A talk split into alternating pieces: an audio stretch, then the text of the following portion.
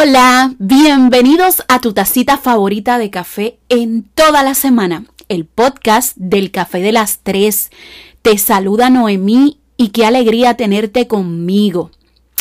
Este es nuestro episodio número 5 y yo siento que yo llevo hablando con ustedes toda la vida. Algo así como si fuéramos panas desde la escuela eh, o si nos conociéramos de la infancia. Miren, realizar este podcast ha sido una aventura súper divertida que yo me he disfrutado un montón. Ahora, lo que yo no me esperaba eh, es la aceptación y las preguntas de la gente. Eh, muchas veces me preguntan en privado, tanto en mis redes personales como en las redes del Café de las Tres, y hay una pregunta que se repite mucho. La pregunta es, ¿cómo tú lo haces? Cuando yo leo esa pregunta, enseguida mi cerebro se queda como que loading y yo digo, ajá. Eh, usualmente respondo con otra pregunta. Eh, ¿Hacer qué? ¿A qué tú te refieres de cómo yo lo hago? Miren, yo anoté las respuestas más eh, frecuentes. La gente quiere saber cómo yo hablo de lo que siento con tanta libertad. También me preguntan cómo tengo seguridad, tanta seguridad. Otros me preguntan cómo vivo sin complejos. Aquí tengo que hacer un paréntesis. Gente, todo el mundo tiene complejos. Lo que pasa es también en el asunto de la actitud, cómo tú te proyectas. Pero ese es otro capítulo del podcast. Eh, pero, sin duda, una de las preguntas que más me vuela la cabeza es cuando me dicen, ¿cómo tú sabes cuál es tu propósito? Y yo me espanto porque la realidad es que yo todavía no sé cuál es mi propósito en la vida. Quizás tú puedas tener la impresión de que sí sé. Eh, pero yo no tengo una historia extraordinaria que contarle con grandes hazañas. O sea, yo, yo no me puedo parar a decirles a ustedes que un día yo iba caminando por la calle y yo sentí un rayo celestial que me dijo, tienes que hacer un podcast. O sea, no. Vamos a hablar en serio, o sea, no, nada que ver. Mira, mi vida no es distinta a la tuya. De hecho, tenemos algo en común. Y es que ni tú ni yo sabemos lo que estamos haciendo. de hecho, yo creo y siempre he creído que yo tengo un expertise natural en cagarla. Y me disculpan el francés, pero es que es cierto, no hay otra manera de, de poderlo decir. Yo vivo metiendo la pata en absolutamente todo. Pero que les digo que en todo. Laboralmente, afectivamente, en todo. Pero precisamente ahí es donde ocurre la verdadera magia. Cuando tú descubres el placer de equivocarte. Y yo sé que suena contradictorio, porque equivocarse es algo que toda la vida nos han educado que es completamente negativo.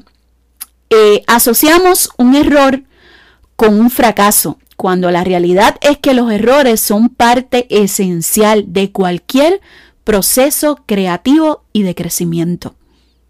Pero eso no es tu culpa. Yo creo que tiene que ver mucho con la crianza que nosotros recibimos. Eh, nuestros padres, eh, con todo el amor del mundo, pero nos dieron la idea de que todo tiene que ser perfecto para tener éxito, que los errores hay que evitarlos a toda costa. Y sin querer, nosotros vivimos con la impresión de que tenemos que darle al mundo esa perfección, de que la gente tiene que ver que nosotros no nos equivocamos tanto y si nos equivocamos hay que ocultarlo porque la gente eh, no puede ver que somos débiles al equivocarnos. Sin darnos cuenta, esta manera de pensar eh, se convierte en nuestro estilo de vida. Y al yo decirte el estilo de vida, esta sed de buscar la perfección te lleva a meter la pata en lo básico ¿Qué es lo básico? Lo primero, no delegas. Y esto es laboralmente, tanto en la casa como en muchas otras cosas más. Yo fallo muchísimo de eso. A mí me cuesta, a veces estoy cargada de mucho, mucho, mucho trabajo Y me cuesta delegar porque siento que la otra persona en la que delego eh, no va a hacer las cosas como a mí me gustaría que, que las hiciera. Entonces, estoy cortando el proceso creativo de la otra persona y estoy cortando eh, mi posibilidad de aprendizaje por medio de un error. Miren, otra de las cosas que trae la, la sed de perfección son problemas afectivos. Y aquí me voy a concentrar un poquito en, las mujeres. Yo sé que también hay muchos hombres que me escuchan. Saludos a todos esos machotes bellos que siempre me, dejan eh, comentarios y me dicen, sí, te escucho, gracias, gracias, gracias. Porque el café de las tres no es exclusivo para mujeres. Eh, el café de las tres es para todo aquel que se siente identificado con todas las cosas que yo digo, así que les agradezco a los hombres que me escuchan también. Pero me voy a enfocar en este punto en particular en las mujeres. Yo he conocido tantas mujeres que son realmente exitosas, que tienen tanto que ofrecer.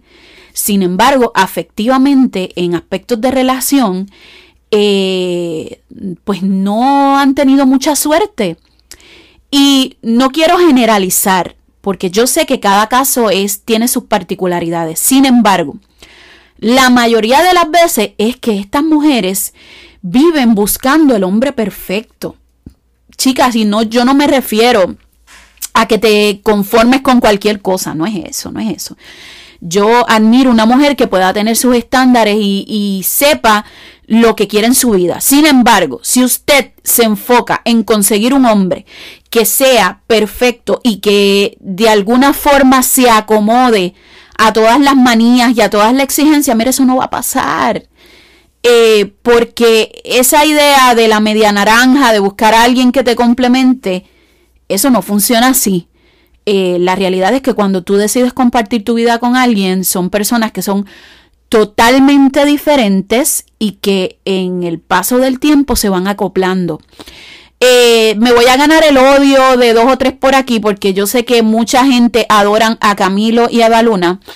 Eh, pero yo creo que en la vida real, esa gente, ese tipo de amor, eso es poco probable. No digo inexistente, pero es poco probable. O sea, tú no amaneces todos los días queriendo cantarle una cancioncita a la persona que, que está al lado tuyo. Tú simplemente te acoplas a vivir con alguien que es totalmente diferente a ti, pero pues eh, se aman. Se supone que la clave de todo es el amor. Entonces, esa perfección, esa búsqueda eterna de perfección, la estás llevando no tan solo a tus relaciones de pareja, la estás llevando a tus hijos, a los familiares, a esa necesidad de que la gente no se equivoque, de que la gente que tú quieres mucho no aprenda de sus propios errores, estás cortando su proceso creativo. Yo creo que es momento de hacer un alto en todo. Miren, yo eh, creo mucho en las estrategias. A mí me sirve coger una pared y poner notitas de las cosas que quiero. Porque me gustan mucho los mapas conceptuales, me gusta mucho, eh, soy bien visual. Pero a ti te puede servir simplemente reflexionar en el carro mientras me vas escuchando o quizás después. Yo quiero que tú te hagas una pregunta. Si tu vida se acabara hoy, ¿qué decisión tú te arrepentirías de no haber tomado? Y ojo y cuidado, no me estoy refiriendo a dinero. Usualmente cuando yo hago esta pregunta a otra persona, la gente me dice, ay, no, viajar el mundo, viajar aquí. No, no, no, no, no. Eh, yo quiero que el día de hoy tú te cuestiones a ti mismo y empieces a desplegar en tu cabeza todas las opciones de las cosas que tú harías si hoy fuera el último día de tu vida. Y yo sé que suena bien trillado, porque eh, estamos cansados de escuchar eh, frases motivacionales y cosas que digan, vive tu día como si fuera el último. Sí, lo leemos, pero no lo ponemos en práctica. Si el día de hoy tú tuvieses que morir, ¿qué cosa?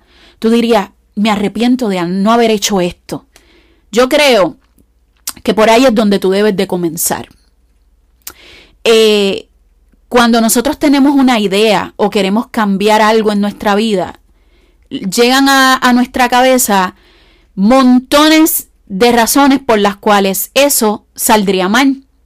Y es el maldito autosabotaje, que hemos hablado en otros episodios, que hemos hablado en escritos también, o sea, en, los escritos del Café de las Tres, el maldito autosabotaje, esa, esa vocecita en tu cabeza que te hace sentir que todo está mal y todo va a salir mal. Miren, todo el mundo que ha empezado algo, todo el mundo que ha cambiado eh, alguna conducta, alguna eh, algo de su personalidad, empieza a ciegas. Todos, todos empiezan a ciegas. Deja de preocuparte por tus equivocaciones futuras y empieza a actuar. Miren, tres cosas. Tres, importante. Elimina el, el autosabotaje. Entiende que vas a empezar a ciegas. Y actúa. Esto funciona para todas las cosas en tu vida, para absolutamente todo lo que tú deseas lograr. Tú quieres tener más seguridad en ti mismo. Actúa. Tú quieres tener la libertad para hablar lo que te dé la gana. Actúa. Tú quieres vivir sin complejo. Actúa. ¿Quieres saber cuál es tu propósito en la vida? Actúa. Entonces, no existe una guía, por más gente que tú quieras seguir, eh, los eh, coach de vida, por más libros que tú quieras eh, eh, leer de, no sé, de destino, de, de propósito, ninguno de ellos se va a aplicar a lo que realmente sucede en tu vida. Entonces, lejos de estar buscando que otras personas te den la receta mágica para el éxito, mira, lo que, te, lo que tienes que hacer es sentarte, crear una estrategia y decir, ok, ¿Cómo lo vamos a hacer?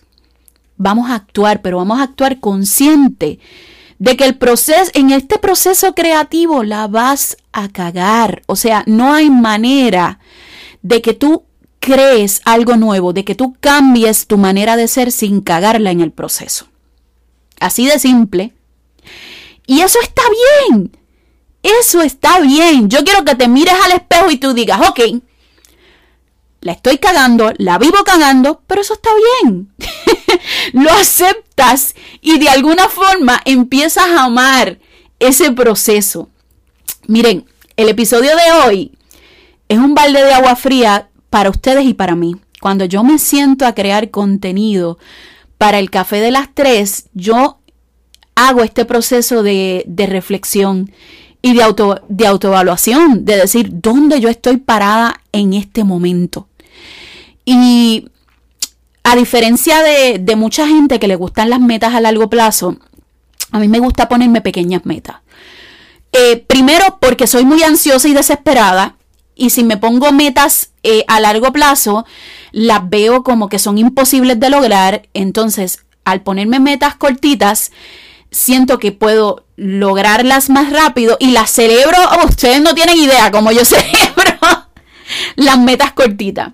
Este, yo creo que ahora que este 2020 está a punto de acabar, el mensaje más importante que nos deja este año es que tenemos que aprender a amar nuestros errores y empezar a actuar. O sea, hay que dejar de estar comiendo mierda. Y disculpen mi vocabulario y mi, lenguaje en este, en este podcast, pero es mi manera de exponerles que tenemos que despertar, sacar de nuestra cabeza esa palabra quisiera. Yo quisiera ser diferente, yo quisiera ser así, yo quisiera haber hecho, pues vamos a quitar ese quisiera y vamos a empezar a actuar. Deja de autocompadecerte, de pensar que no puedes lograr algo por tus circunstancias, porque no tienes dinero, por muchas cosas. Es momento de empezar a actuar. Y yo les agradezco que hayan sacado el tiempo para escucharme. Me encantaría leer todas sus impresiones sobre este podcast. Eh, me escriben en la página del Café de las Tres. Eh, leo todos sus mensajes y créanme, créanme que me sirven un montón para mejorar. Hasta aquí el episodio del día de hoy. Se les quiere mucho, mucho, mucho. Nos vemos en la próxima.